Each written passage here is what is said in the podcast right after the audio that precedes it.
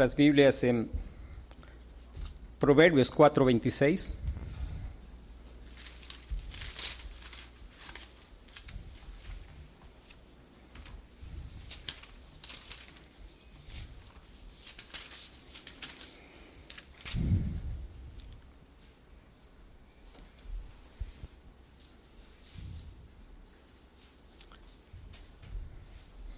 Después vamos a, a leer Primera de Corintios 11, 21.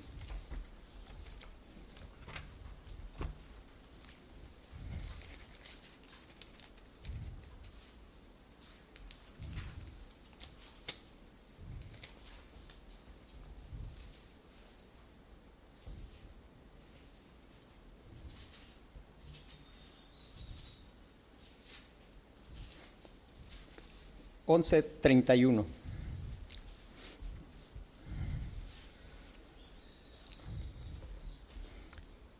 Dice Proverbios, examina la senda de tus pies y todos tus caminos sean rectos.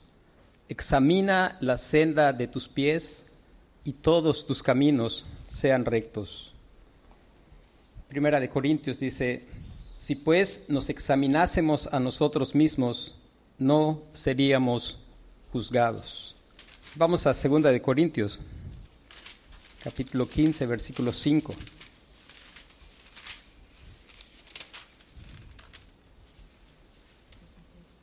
13.5. Dice, examinaos a vosotros mismos si estáis en la fe, probaos a vosotros mismos, o no os conocéis a vosotros mismos que Jesucristo está en vosotros, a menos que estéis reprobados. Nuestro tema esta mañana es examinarnos a nosotros mismos. Examinad a nosotros mismos. Estábamos estudiando anteriormente, saca la viga de tu ojo. Y el Señor Jesús usó esta expresión para ayudarnos, porque indudablemente como pues el Señor conoce al ser humano.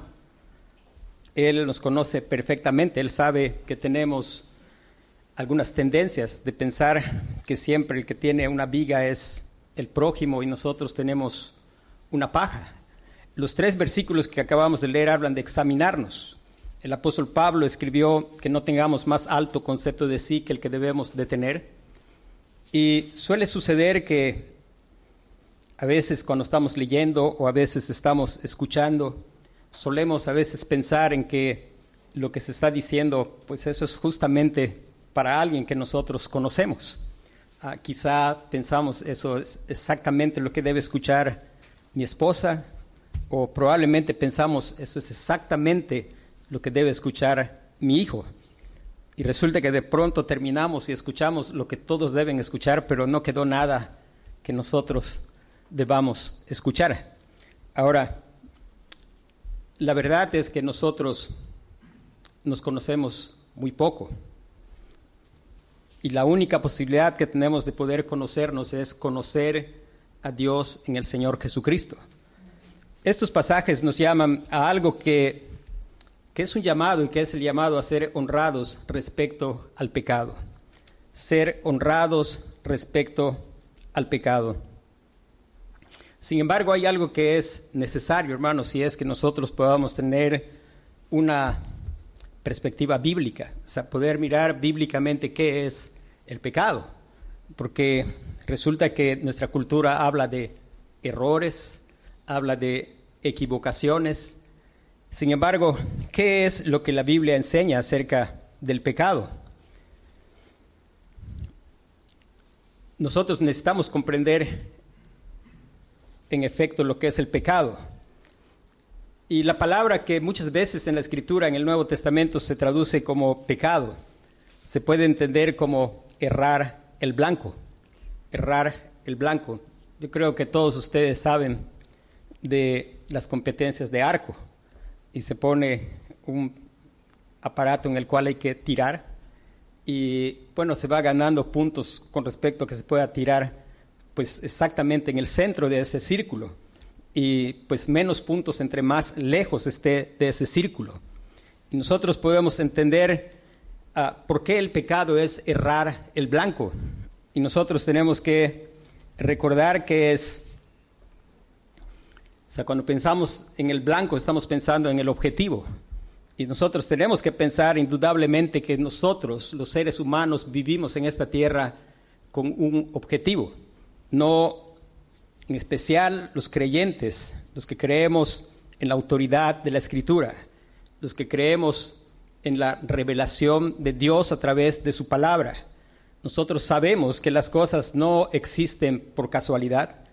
Nosotros sabemos, gracias a Dios, que nosotros no somos lodo con suerte la gente que cree que es lodo con suerte, o sea, que creen que vinieron de alguna evolución, pues es algo muy triste porque entonces viven sin objetivo. Estamos aquí y bueno, pues no hay precisamente un objetivo, no hay una razón. Pero por la gracia de Dios nosotros entendemos de la Escritura que estamos aquí con un objetivo. Ese objetivo es, el Señor dice que todas las cosas los ha creado para su gloria. Todo, absolutamente todo Dios lo creó para su gloria. Él específicamente, el apóstol Pablo citando en Romanos el Salmo 19, él dice que las cosas invisibles de Dios, su eterno poder y deidad, dice, se hacen claramente visibles desde la creación del mundo, siendo entendidas por medio de las cosas hechas, de modo que los hombres no tienen excusa. Toda la creación está proclamando que Dios existe, que Dios es un Dios con eterno poder, ah, está declarando su sabiduría. El Salmo 19 que cita el apóstol Pablo dice, los cielos cuentan la gloria de Dios y el firmamento dice, anuncia la obra de sus manos. Un día emite palabra, otro día y una noche a otra noche declaran sabiduría. Dice, no hay lenguaje ni palabra ni es oída su voz, pero por toda la tierra salió su voz y hasta el extremo del mundo sus palabras. No importa si usted habla chino, si habla ruso, si habla inglés, si habla maya, lo que usted hable, la creación está proclamando el eterno poder y la deidad de Dios de tal forma que Pablo, inspirado por el Espíritu Santo, dice que no hay excusa para los hombres.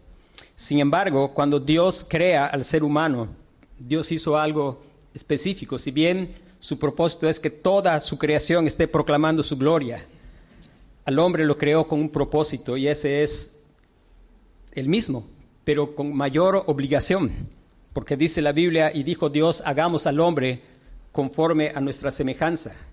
Dice, y creó Dios al hombre, varón y hembra los creó, dice, a imagen de Dios los creó. La criatura que tiene la mayor responsabilidad en la creación de mostrar cómo es Dios, objetivo. ¿Cuál es el objetivo del hombre? El hombre es imagen de Dios y su mayor responsabilidad es mostrar cómo es Dios.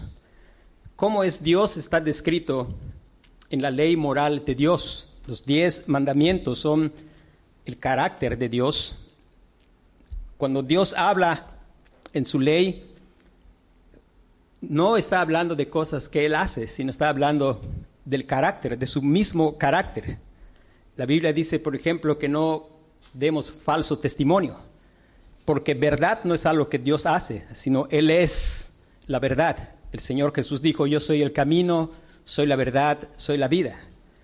Cuando nosotros escuchamos de la ley de Dios que dice no cometerás adulterio, es porque fidelidad no es algo que Dios hace, sino es Dios es fiel, es su misma persona. Ahora, la verdad es que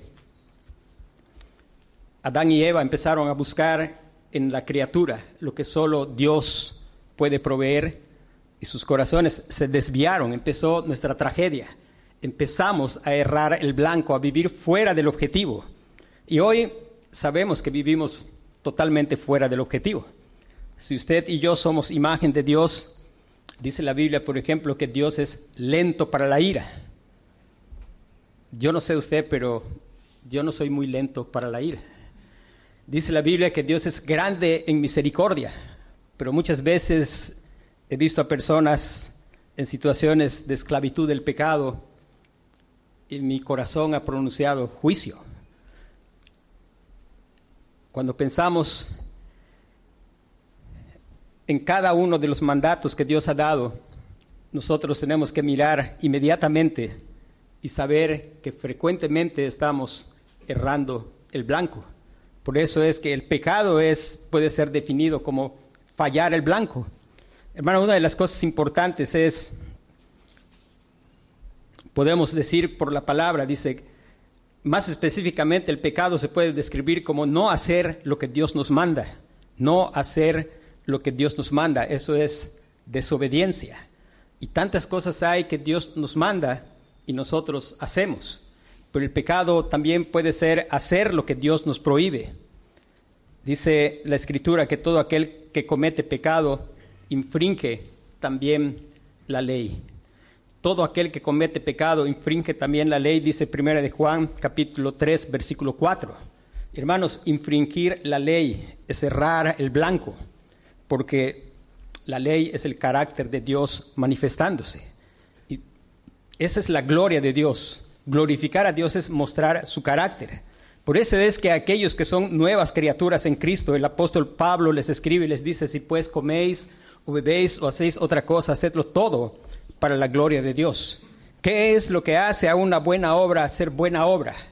Una buena obra es buena obra si refleja perfectamente, tanto en lo que ven los hombres como en lo que no ven los hombres, el carácter de Dios. Una buena obra es aquella que es hecha con un propósito correcto, que es la gloria de Dios, con un poder correcto, que es el del Espíritu Santo. Eso es una buena obra. Ahora, Romanos 14, 23 dice,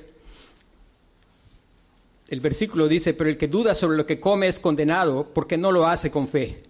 Pero quisiera que nos pudiéramos concentrar en la última parte del versículo, después del último punto y coma. Dice, y todo lo que no proviene de fe es pecado. Y todo lo que no proviene de fe es pecado.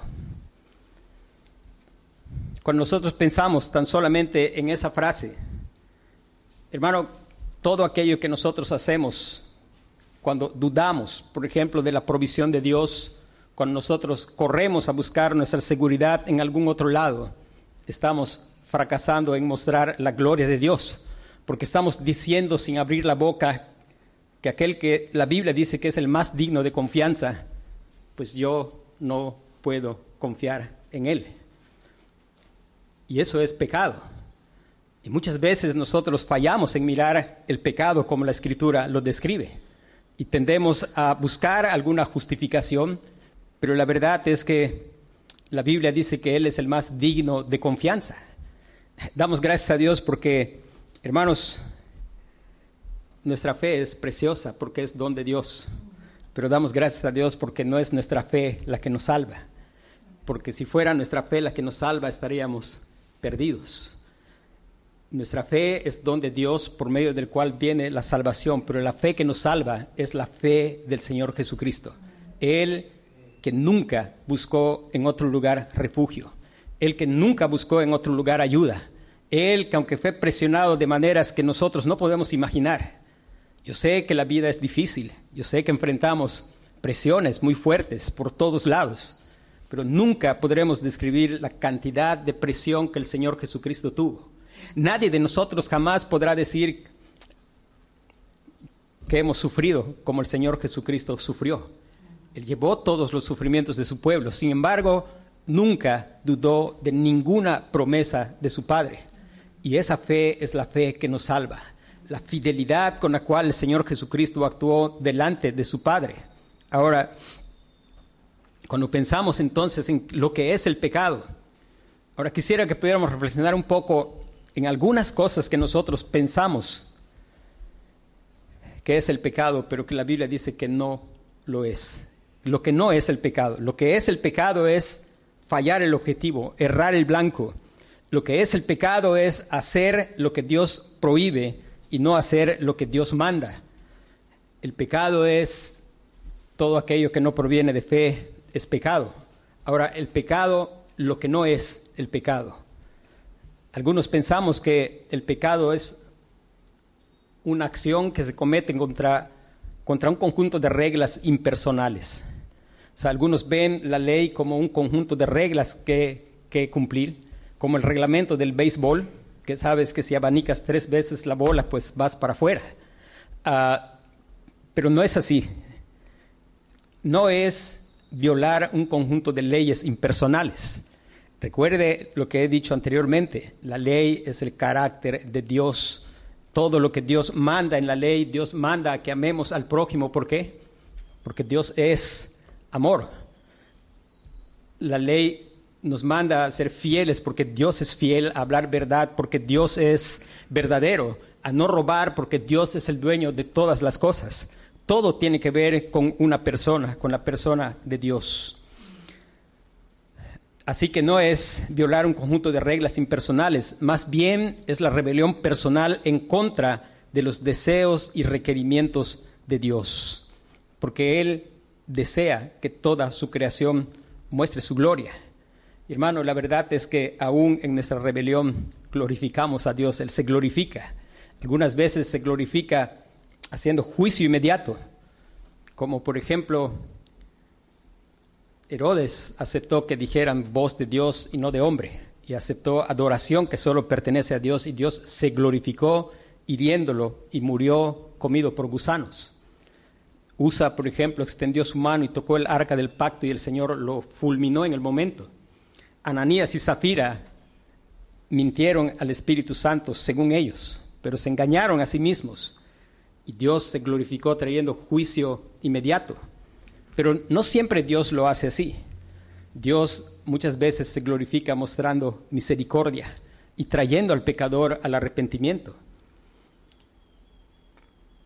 Recuerde, por ejemplo, el rey David pecó estuvo intentando ocultar su pecado durante bastante tiempo hasta que Dios envió al profeta y lo confrontó y Dios se glorificó también.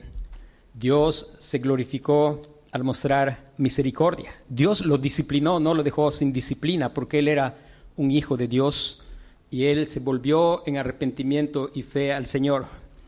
Entonces, el pecado no es violar un conjunto de reglas impersonales, sino es una rebelión personal en contra de los deseos y requerimientos de Dios. Y esto es cierto aun cuando nuestros pensamientos o palabras y acciones no sean conscientemente dirigidos contra Dios mismo.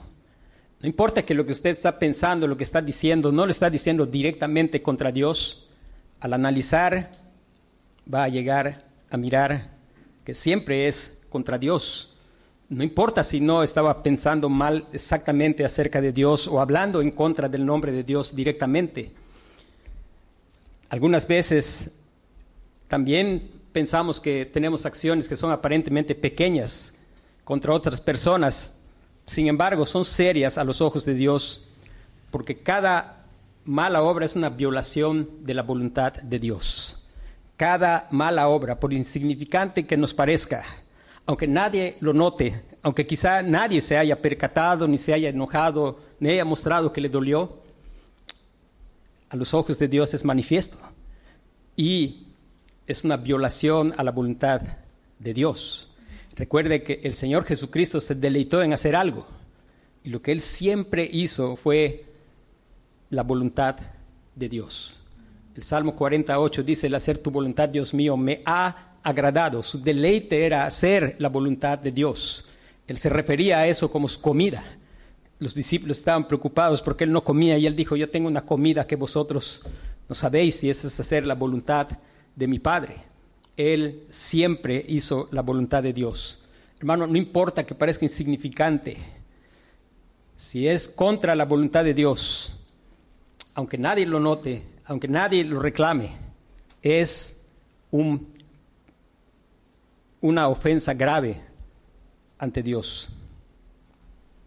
Ahora, el creyente lo sabe, o si no lo sabe, lo está aprendiendo, porque Dios le está enseñando. Y vamos a mirar algunos pasajes en Génesis.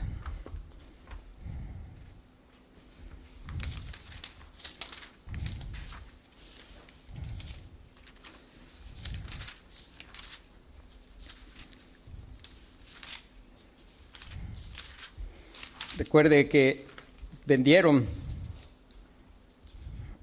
a José,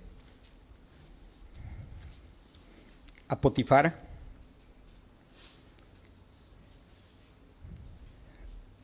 y cuando lo vendieron ahí, pues la mujer de Potifar se fijó en José. Y José sabía algo porque Dios le había enseñado. Y dice,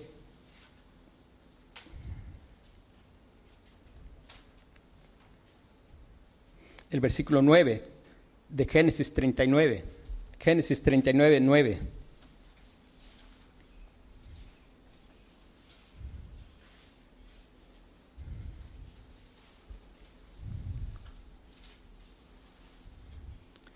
Dice el versículo, estamos hablando aquí de un creyente, de alguien que, pues en el Antiguo Testamento él fue un tipo del Señor Jesucristo.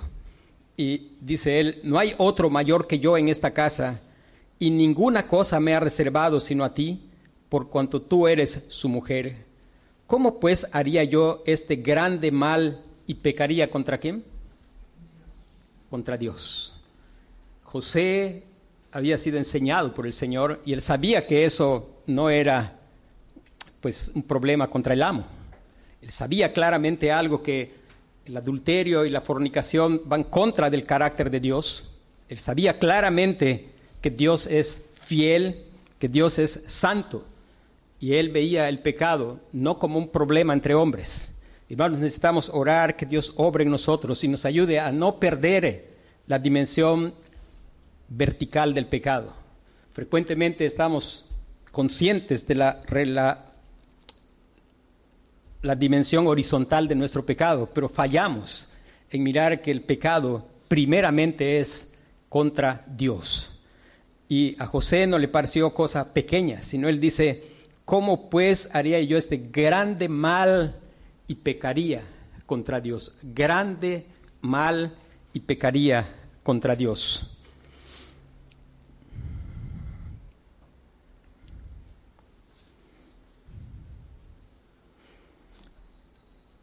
Números capítulo 5, versículos 6 y 7.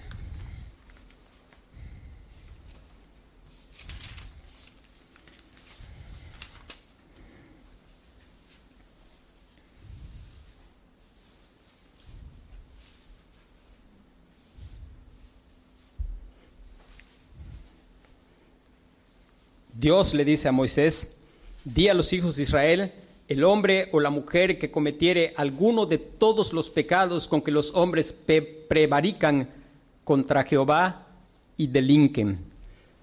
¿Prevarican contra quién? Contra Jehová y delinquen. Aquella persona confesará el pecado que cometió y compensará enteramente el daño y añadirá sobre ello la quinta parte y lo dará a aquel contra quien pecó. Y aquí están las dos dimensiones del pecado, el restituir aquel que se hubiera dañado. Pero está la dimensión bien clara, vertical. El pecado es contra Dios. El pecado es siempre contra Dios.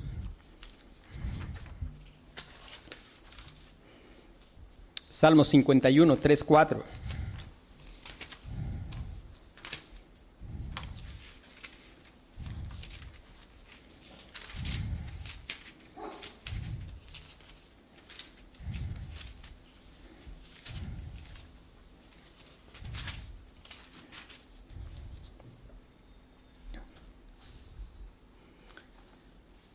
David dice, confesando, no te confesó el pecado, pecado contra Betsabé, pecado contra Urias, pero Dios dejó claramente algo muy claro y es pecado contra Dios. Y él dice, porque yo reconozco mis rebeliones y mi pecado está siempre delante de mí. Y no menciona a Urias ni a Betsabé, sino él dice, contra ti, contra ti solo he pecado y he hecho lo malo delante de tus ojos, para que seas reconocido justo en tu palabra y tenido por puro en tu juicio.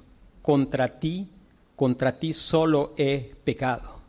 Contra ti solo he pecado. Hermano, él cometió adulterio.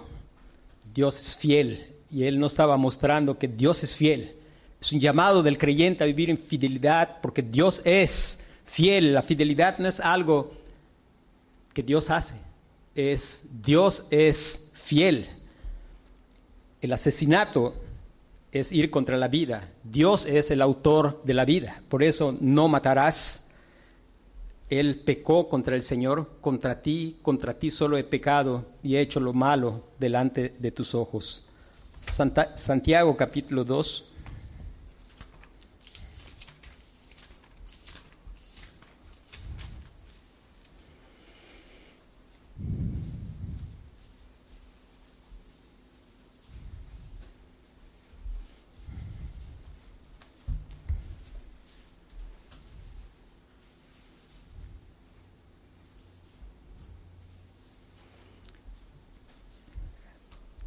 Esto deja muy claro algo, y es lo que el Señor Jesucristo le dijo a aquel joven rico que pensaba que él no había errado el blanco, a ese joven rico que pensaba que él había cumplido toda la ley, cuando él preguntó, Maestro, ¿qué es lo que tengo que hacer para heredar la vida eterna?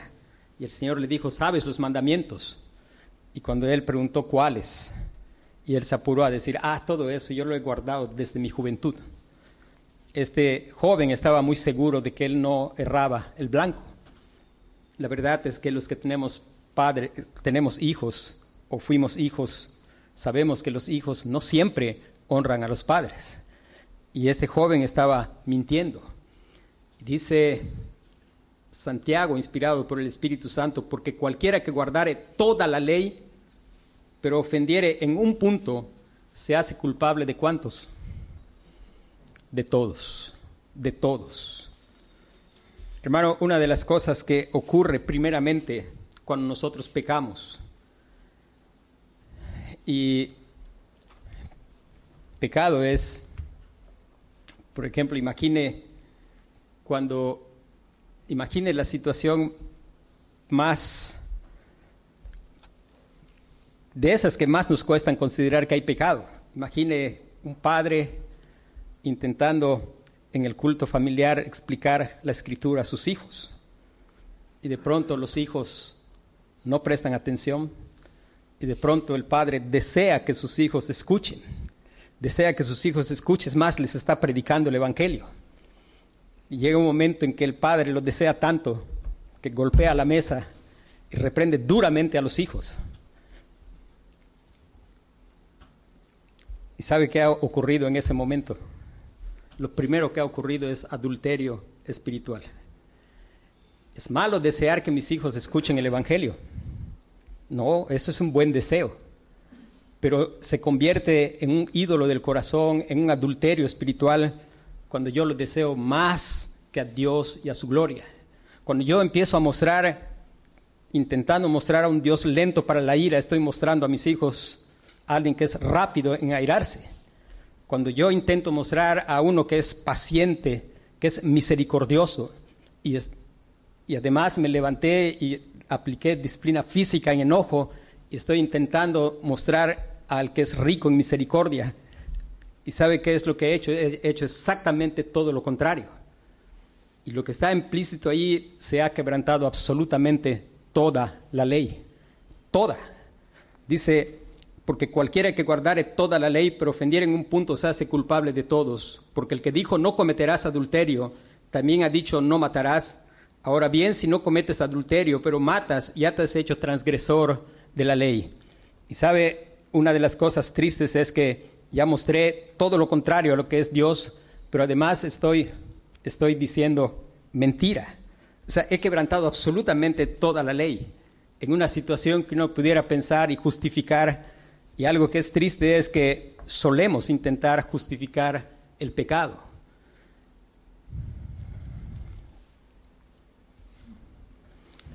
Santiago capítulo 4, versículo 17. Antes de leer ese pasaje, quisiera que leer los primeros versículos del capítulo 3, donde dice, ¿de ¿de dónde vienen las guerras y los pleitos entre vosotros? No es de vuestras pasiones, las cuales combaten en vuestros miembros ese versículo he dicho otras veces que puede ser traducido como simplemente deseos. No es de vuestros deseos los cuales combaten en vuestros miembros. Y dice, codiciáis y no tenéis, matáis y ardéis de envidia y no podéis alcanzar, Combatís y lucháis, pero no tenéis lo que deseáis porque no pedís. Pedís y no recibís porque pedís mal para gastar en vuestros deleites.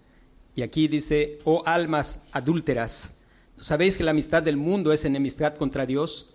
Cualquiera pues que quisiera ser amigo del mundo se constituye enemigo de Dios. Y hermano, mundo no es necesariamente lo que a veces pensamos por mundo. A veces pensamos que el mundo es la cantina, la discoteca, esas cosas.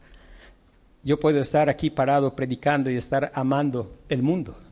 Si yo, mi corazón está controlado por ser la estrella pastoral de la ciudad de Mérida, yo no los puedo amar porque los veo como, como peldaños que subir lo que ustedes tienen que hacer para que yo pueda sobresalir como el mejor pastor de Mérida, pues eso es estar amando el mundo, eso es estar viviendo en adulterio espiritual.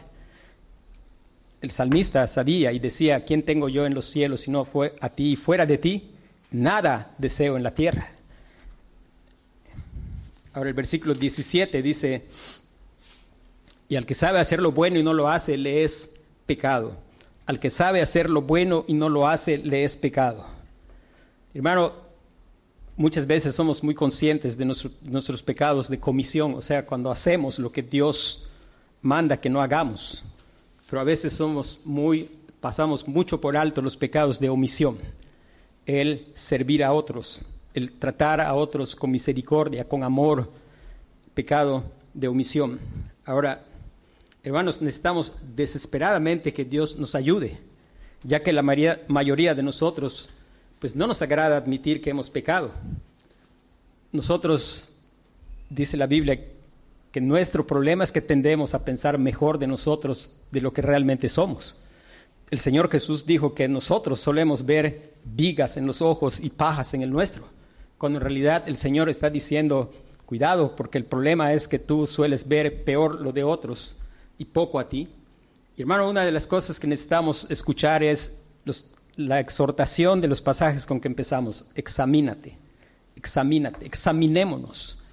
Dedicar tiempo a examinarnos, dedicar tiempo a ir por la escritura y clamar al Señor para que nos haga no pensar en nadie más. No pienses en tus hijos durante el tiempo que estás meditando. No pienses en tu esposa ni en los demás hermanos en el tiempo que estás meditando. Piensa en lo que Dios está diciendo a ti. Piensa en aquello. Recuerde que la escritura es una lámpara, la escritura es comparada a un espejo. Santiago la compara a un espejo, donde poder ver nuestro rostro natural y poder clamar al Señor para que Él haga los cambios pertinentes en nuestro corazón. Estamos clamar para que Él nos ayude a no encubrir, a no negar, a no intentar racionalizar el pecado a veces intentamos acomodarlo. Hermano, el pecado es locura. Y a veces intentamos que no parezca lo que es. Pero en realidad el pecado es locura. Y a veces nosotros intentamos convencernos a nosotros mismos y luego convencer a los demás de que lo que hemos hecho no es tan grave. Que el Señor nos ayude. A veces decimos, no, pues fue un error, a veces lo completamos, fue un error de cálculo, mal calculé. A veces decimos cuando estamos hablando con alguien, fue, pues sí, yo hice mal, pero fue así como 40, 60. Este, pues 40% fue mal lo que hice, pero 60% es por lo que tú hiciste mal. Y ya estamos intentando que la persona asuma mayor responsabilidad. Solemos decir cosas como, pues es que ustedes me hacen enojar. Y hermano, nadie puede hacernos enojar, absolutamente nadie. Nosotros decidimos enojar y enojamos por los deseos que hay en nuestro corazón. Deseos que son tan intensos, que son aquellos donde nosotros creemos que está el bien, donde nosotros creemos que está el gozo, la realización. Y entonces cuando alguien va contra eso que nosotros deseamos tan intensamente, entonces castigamos, a veces verbalmente, a veces con películas en la mente, con palabras, pero hermanos, necesitamos que Dios nos ayude. Y necesitamos que Dios nos ayude a no ser algo que es terrible y es minimizar el pecado. minimizar el pecado es tan terrible porque el pecado es primeramente contra Dios y Dios siendo un Dios infinito, la afrenta es infinita. Hermanos, que Dios nos guarde de minimizar el pecado porque justo porque el pecado no puede ser minimizado, es que el Señor Jesucristo, que es también infinito, porque Él es hombre y Dios, Él se sacrificó por causa de los pecados de su pueblo. El pecado no es cosa ligera. Dice la, escritura, aquel que no escatimó ni a su propio hijo. Ese es su hijo amado. Es el único a quien amas. Como le dijo a Abraham cuando le pidió que sacrificara a Isaac. Isaac no murió no por aquel carnero que estaba atorado allí. Ese carnero era un símbolo de la verdadera razón por la cual Isaac no murió. Isaac no murió porque ese carnero era una sombra del Cordero de Dios que quita el pecado del mundo. Y hermano, el pecado no es cosa ligera. El pecado es algo que Dios detesta. El pecado es algo que Dios ve como, cuando mira al hombre, dice como hinchazón y podrida llaga. Es algo que para Dios es detestable, al punto de que fue la razón por la cual el Señor Jesús en la cruz clamó, Dios mío, Dios mío, ¿por qué me has abandonado? Porque Dios el Padre estaba descargando toda su ira sobre su único Hijo por causa de que Él estaba cargando los pecados, esos que a veces decimos son errores, no son errores. Siempre siempre que nos lleven a buscar satisfacción en otro lugar que no sea Dios, a buscar gozo en otro lugar que no sea Dios, no son cosas menores. Estamos diciendo que hay alguien de más valor que aquel que es el ser más digno de ser valorado. Estamos diciendo que hay otro lugar donde hay gozo cuando la escritura dice que solo en su presencia hay plenitud de gozo y delicias a su diestra para siempre. Estamos diciendo que él no es digno de que yo confíe en Él porque hay otro lugar donde yo puedo confiar. Hermanos, estamos difamando la fama y el honor de Dios y esa es la razón por la cual Cristo asumió. Cristo vivió lo que nosotros no podemos vivir y Él asumió la responsabilidad por nuestro fracaso de vivir así, por nuestro errar el blanco, por fallar y tirar y quedar siempre lejos y no dar la medida. Hermanos, en verdad, cuando nosotros clamamos que el Señor nos ayude, el Señor nos va a ayudar a ser personas que vamos a caminar en humildad sabiendo que como esposo, pues no soy el gran esposo que a veces me imagino, porque la medida no son los otros vecinos, el esposo es el Señor Jesucristo, ese que ama a su esposa no hasta que se cansa, sino hasta la muerte y muerte de cruz. El esposo es el Señor Jesucristo, ese que provee absolutamente todo para su esposa, ese que está embelleciendo a su novia para presentársela a sí misma como una iglesia gloriosa, sin mancha ni arruga.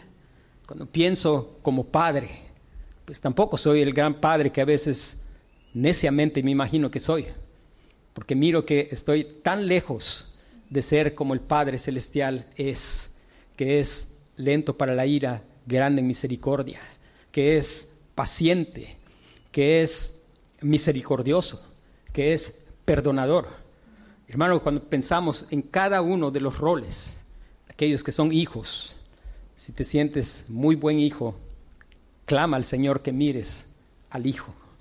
Piensa en aquellas veces que te ha enojado escuchar la voluntad de tu padre y piensa en el Hijo de Dios que siempre estuvo complacido en hacer la voluntad de su padre, que siempre honró a su padre. Y vas a ver cuán fracasados somos como esposos, como hijos, como padres, como hermanos, en cada uno de nuestros roles, pero también poder ver con esperanza que Él, Él cargó todo nuestro fracaso. Él fue a la cruz por nuestro fracaso y no son pequeños errores, son grandes afrentas y que pensemos siempre, cuando peco contra mi esposa, contra los hermanos, contra los vecinos, contra el patrón, mi pecado no es primeramente contra ellos. Que Dios nos enseñe como enseñó a José. ¿Cómo haría yo eso y pecaría grandemente, no contra mi patrón, sino contra Dios? Que Dios nos enseñe y que Dios quiera que no sea de la forma que enseñó a David. Y podamos decir, contra ti, contra ti solo he pecado y he hecho lo malo delante de tus ojos. No nos engañemos. No, no es necesario que vivamos engañados. Primera de Juan capítulo 1 versículo 8.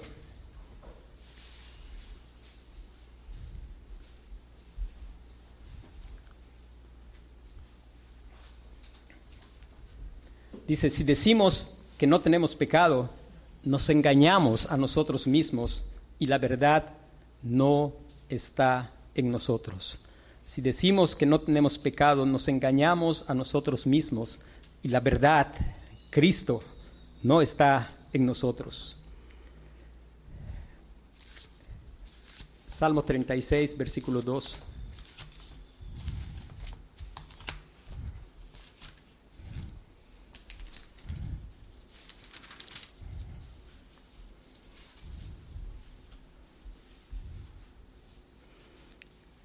Se lisonjea por tanto en sus propios ojos de que su iniquidad no será hallada y aborrecida. Se lisonjea por tanto en sus propios ojos de que su iniquidad no será hallada ni aborrecida. Si nosotros rehusamos en enfrentar nuestro pecado, vamos a pagar un precio que no es precisamente necesario, sobre todo si hemos creído en el Señor Jesucristo. Porque al final nada va a quedar sin ser descubierto. Las cosas están desnudas a los ojos del Señor. El Salmo 32.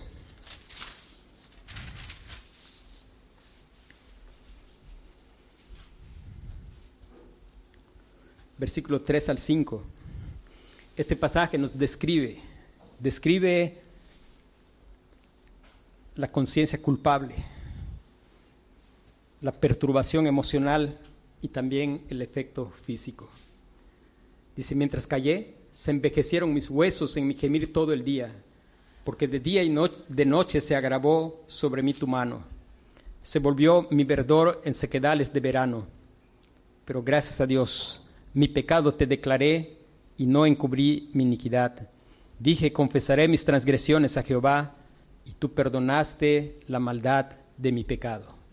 Hermanos, no hay necesidad de pasar situaciones de este tipo. Recuerdo un tiempo cuando era mucho más joven, de estar cargando cosas sin confesar, tiempos de no poder dormir, de sentir que, que todo el tiempo estás mal en tu cuerpo y en tu conciencia. Pero hermano, que nuestra oración sea la del salmista ante la convicción de que Dios le conoce. Hermanos, al final, para examinarnos, necesitamos venir al Señor. Si no, nuestro examen va a ser muy errado. Venir a ese Señor que nos conoce. El Salmo 139, cuando empieza, dice, tú me has examinado y conocido. Tú has conocido desde lejos mis pensamientos. Y termina con una oración. Versículos 23 y 24 del Salmo 139. Examíname, oh Dios, y conoce mi corazón, pruébame y conoce mis pensamientos, y ve si hay en mí camino de perversidad, y guíame en el camino eterno. Hermano, que Dios nos ayude a ver el pecado como lo que es. Recuerda, si el pecado fueran pequeñas faltas, Cristo no habría venido. Cristo vino porque el pecado es una afrenta que toda tu eternidad en el infierno nunca va a pagar, nunca. Las personas que van a ir en el infierno van a estar por toda la eternidad y jamás van a pagar la deuda. El pecado es grande delante de Dios y por eso Cristo vino a morir Hermano, no hay necesidad de culpar a otros, no hay necesidad de seguir diciendo es que me hacen enojar, es que como tanto porque cocinas rico, o usted piense en la cantidad de cosas. A veces solemos echar culpas y justificar cosas que hemos hecho que son pecado delante de Dios. A veces tendemos a decir lo que pasa es que tú no conoces mi familia, o lo que pasa y póngale, pídale al Señor que le ayude a ponerle lo que quiera. Pero hermano, no hace falta culpar a nadie. Dice un himno que dice, perdóname, dice, no hay otro a quien culpar. Y vuelvo a ti a dar mi amor a Cristo. Me humillo ante ti. Y dice, yo lamento el tiempo que he gastado, los deleites que he probado. Y note que es, dice, sin incluirte a ti. Y aunque tu amor está conmigo, tu amor no he preferido al pecado que hay en mí. Perdóname. Hermano, no hay necesidad de culpar a nadie, porque palabra fiel es esta y digna de ser recibida por todos, que Cristo Jesús vino al mundo para salvar a los pecadores, de los cuales yo soy el primero. Yo soy el que traigo una viga en mi ojo, pero Cristo vino a salvarme de mis pecados. Yo no soy tan bueno como las personas puedan creer. Yo soy pecador. Yo suelo no confiar en el Señor. Yo suelo correr a otros lugares donde buscar mi seguridad. Yo suelo correr y buscar otros lugares donde hallar gozo que no en el Señor. Y eso es grave. Cristo vino justamente por eso. Porque estoy diciendo sin abrir mi boca que Él no es digno de confianza. Porque estoy diciendo que no es cierto cuando dice en tu presencia hay plenitud de gozo, delicias a tu diestra para siempre. Porque sin palabras estoy diciendo que no es verdad cuando dice la escritura no hay nadie como tú entre los dioses o solo tú eres Dios. Porque estoy diciendo muchas cosas que son contrarias. El propósito por el cual Dios me puso en este mundo es para que yo diga, tanto con mi boca como con mis acciones, que Él es el ser más valioso, que Él es el más digno de confianza, que Él es el más digno de admiración, que Él es el que provee absolutamente todo lo que me falta, que Él es bueno y perdonador y grande en misericordia. Y decir, cuando yo estoy intentando ocultar mi pecado, estoy diciendo que es mentira cuando la Biblia dice que las cosas están desnudas ante sus ojos. Estoy diciendo que Dios igual mira como los hombres. Cuando la Escritura dice, Dios no mira como mira el hombre, pues el hombre mira lo que está delante de sus ojos, pero Dios mira el corazón. Y eso es ofensa grave. Y es tiempo de parar de eso y venir al Señor. Y venir al Señor buscando su perdón. Venir sabiendo que todas esas, echar culpas y todas esas cosas, racionalizar, tratar de justificar, es estarnos tratando de cubrir con hojas de higuera. Y desde el principio el Señor dijo, las hojas de higuera nos sirven para cubrir. Él sacrificó ahí un cordero y hizo una ropa más adecuada que hojas de higuera, pero que al final eran una figura. Esa ropa de ese pedazo de piel tampoco era sino solamente una sombra de la ropa adecuada. Y esa ropa adecuada es la justicia del Señor Jesucristo. Has sido justificado por la fe en el Señor Jesucristo ¿Has confiado plenamente en Cristo para tu salvación? ¿O seguimos intentando taparnos con pedacitos de autojusticia, con pedacitos de, higuera? ¿O seguimos intentando echar la culpa a otras personas y seguir nuestra vida viviéndola culpando a medio mundo y justificando lo que hacemos que no es recto delante de Dios? Dios dice, venid luego y estemos a cuentas. Si vuestros pecados fueren rojos como el carmesí, vendrán a ser como blanca lana. Lo único que va a dar satisfacción a la justicia de Dios es el sacrificio del Señor Jesucristo. Lo único que Dios va a aceptar es que estés vestido de su justicia. De nada va a servir el que salgas a decir, es que Señor, me hicieron esto, me hicieron aquello. el Señor va a decir, estás vestido de la justicia del Señor Jesucristo. Justificados pues por la fe tenemos paz para con Dios por medio, no de acusaciones, no de echar culpa, por medio de nuestro Señor Jesucristo. Vamos a orar.